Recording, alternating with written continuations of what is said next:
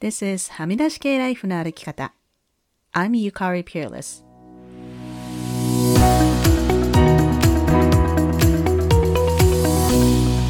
周りが決めた道からはみ出して自分だけの生き方をする人を応援するポッドキャスト、はみ出し系ライフの歩き方。Welcome to episode 249. 皆さんこんにちは、ピアレスゆかりです。先週末はトロントに行っていたため、またその前の週も準備でバタバタしていて、ポッドキャストをしばらくお休みしていましたが、皆さんいかがお過ごしでしょうか？気がつくと5月も中旬に入り、ビクトリアは一気に初夏の天気で、我が家では慌てて扇風機を出してきました。ビクトリアではエアコンのついている家っていうのがほとんどないんですよね。トロントには全カナダ日系人協会のミーティングのために行ってきたんですが、まあ誕生日と被ったため、夫も連れてミニバケーションとして行ってきました。トロントでは3回も誕生日を祝っていただき、うち1回はハミライリスナーの皆さんとオフ会という形でお会いすることができて、本当に楽しかったです。私はもともと誕生日に対する期待っていうのがあまり高くないので、まあ、パンデミックの前もあまり大きな誕生会とかいうのをしたことなかったんですけれども、久しぶりに普通のレストランでみんなで美味しいものを食べて、本当に楽しかったです。トロントのリスナーの皆さんとは、その後、ハミライトロント支部という LINE のグループを作ってもらっていろいろチャットしているんですが、また集まりたいねなんて話もしていて、今度はビクトリアで集まろうという話になっています。実は数年前にビクトリアでリトリートのようなものをやりたいなと少しだけ企画し始めたことがあったんですけれども、まあ、なので参加したい方が、こう、誰でも参加可能なリトリートをビクトリアでやってみたいなという目がまた膨らんできました。興味のある方、もし何かアイディアのある方はぜひお知らせくださいね。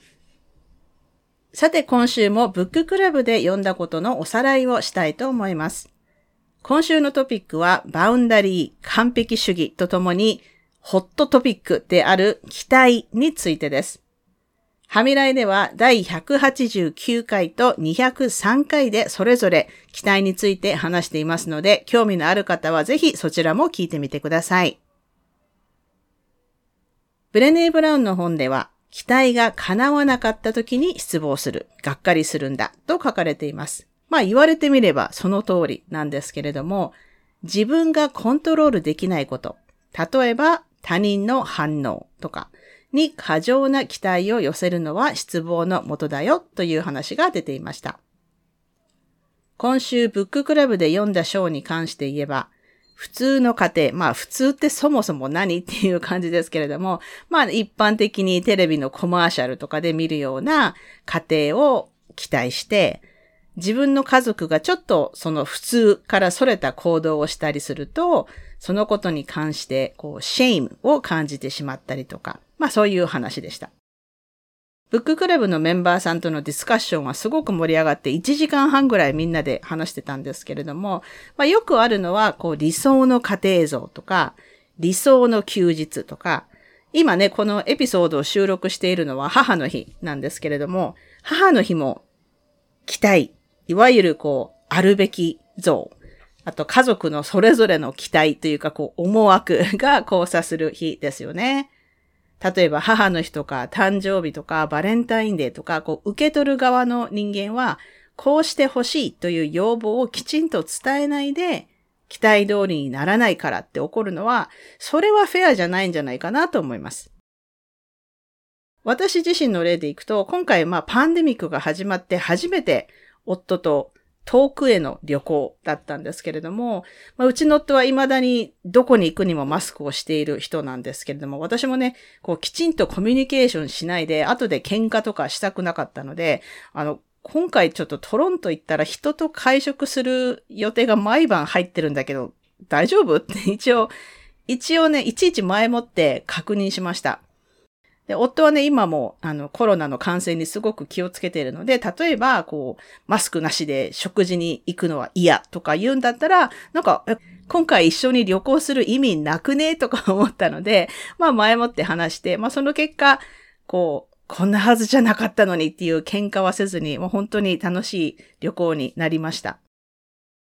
コントロールできないことに過剰な期待をしないこと。そして要望があるときはきちんと伝えること。これだけでもね、だいぶがっかりすることは減るんじゃないかなと思います。皆さんも期待についての話があればぜひシェアしてくださいね。さて、それでは今週のポジティブです。今週のポジティブはもういっぱいありすぎてどれを選ぼうか迷いますけれども、皆さんからのお誕生日のメッセージ、プレゼント、そしてそれ以外にも、2月の毎日お手紙プロジェクトをやった時に、その時のお返事をこうわざわざ書いてくださる方もいて、あの、本当私は人に恵まれているなと。もうなんか人生で何百回目ぐらいに思いましたね。皆さん本当にありがとうございました。感謝の気持ちでいっぱいです。そして今週は今週のブレイブをニコさんが送ってくださいましたので紹介します。ゆかりさん、はみらいの今週のブレイブ候補にと思い連絡します。ゴールデンウィーク中、私は5月1日2日と平日に休みを取ったのですが、その日に上司からメールで仕事の問い合わせがありました。私の案件の進捗状況を気遣っての連絡でした。私も報告の気配りが足らず心配をかけたなと思い対応しましたが、必要なことを報告した後に、今後は休みの日は対応できません。休み前に報告します。とメールを返しました。少し言い方がきつかったかなと心配したのですが、上司は休み明けも普通に明るく接してくれています。私の周りにはそこまではっきりと言う方はいないので、正直とても迷いましたが、clear is kind のフレーズを思い出して、これも今後の良い関係性のためと勇気を出して伝えました。その前の週にブッククラブで他の方が同じように勇気を出して上司にはっきりした態度をとったと話されていたのがとても力になりました。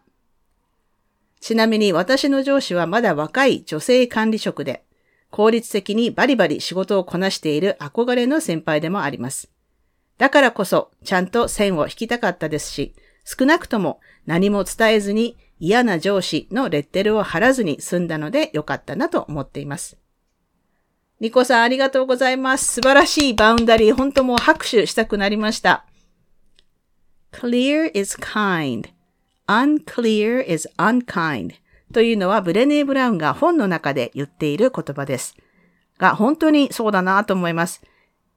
休みの日に上司から連絡が入って、えと思っても、こう何も言わないでいると、今後も同じことが起こる可能性が高いですよね。そしてその気持ちを伝えないでいると、自分の中のイライラが溜まって、メンタルヘルスにも良くないと思います。なので、まあ最初はね、ドキドキするかもしれませんが、ニコさんのように、こう、きちんと boundary を引くことによって、自分の未来のモヤモヤを防ぐことができるんですよね。そして boundary のいいところは、こういうことを続けていくうちに、自分も boundary を引くことが上手くなってくるし、ニコさんは休日には仕事の対応はしない人と周りが理解してくれるので、別の人からも似たようなことをされる可能性も減ります。嫌われること、ノーということを怖がっていたら自分のモヤモヤが増えていくばっかりです。ニコさん、素晴らしい例をありがとうございました。はみらいでは皆さんからの今週のポジティブ、今週のブレイブを随時募集していますので、いつでも送ってくださいね。それでは今週もお聴きいただきありがとうございました。はみ出し系ライフの歩き方は、プロデューサー、ホストのピアレスゆかりが、未譲渡のコースト整理種領域であるカナダ・ブリティッシュコロンビア州ビクトリアで制作しています。はみらいのインスタアカウントははみ出し系です。また、Facebook にもリスナーさんのグループ、はみらいコミュニティがありますので、ぜひご参加ください。番組へのサポートは PayPal、もしくは月ごとのサポートは Patreon で可能です。いつもサポートしてくださっているパトロンの皆さん、ありがとうございます。番組のスポンサーは随時受け付けておりますので、ぜひお問い合わせください。今週のポジティブ、今週のブレイブエピソードの感想はいつでも歓迎ですので、はみ出し系 at gmail.com までどうぞ。ゆかりのニュースレターは毎週サブスタックにて配信していますので、詳細欄からご登録ください。ハミライを気に入ってくださった方は、ぜひお聞きのポッドキャストアプリにて、ハミライのレビューを書いていただけると嬉しいです。レビューを書いていただいた方には、ハミライステッカーをお送りしますので、住所を教えてください。さて、ここまで聞いてくださった方に今週の内緒話をお話します。今週の内緒話は、今私が収録しているんですけれども、お隣の若いお兄さんがギターを弾きながら庭で 歌ってるんですけど、聞こえますかね？ちょっと、んなんか録音されてるかどうかわかんないですけど、私にははっきり聞こえてるんですけれども、あんまりね、うまくないので、ちょっとどうかなと思うんですけど、まあね、あの、お天気もいいし、あの、外で大きな声で歌を歌うっていうのは楽しいんだろうなと思って、あの、皆さんもしかしたら、今週のエピソードのバックグラウンドにちょっとこのは何の音っていう音が入ってるかもしれませんが隣のお兄さんの歌声です。というわけで今週も黙らない女、黙らない人でいてくださいね。Be brave, be kind, but don't be silent. Your voice matters. Stay safe, everyone, and thank you for listening. Bye!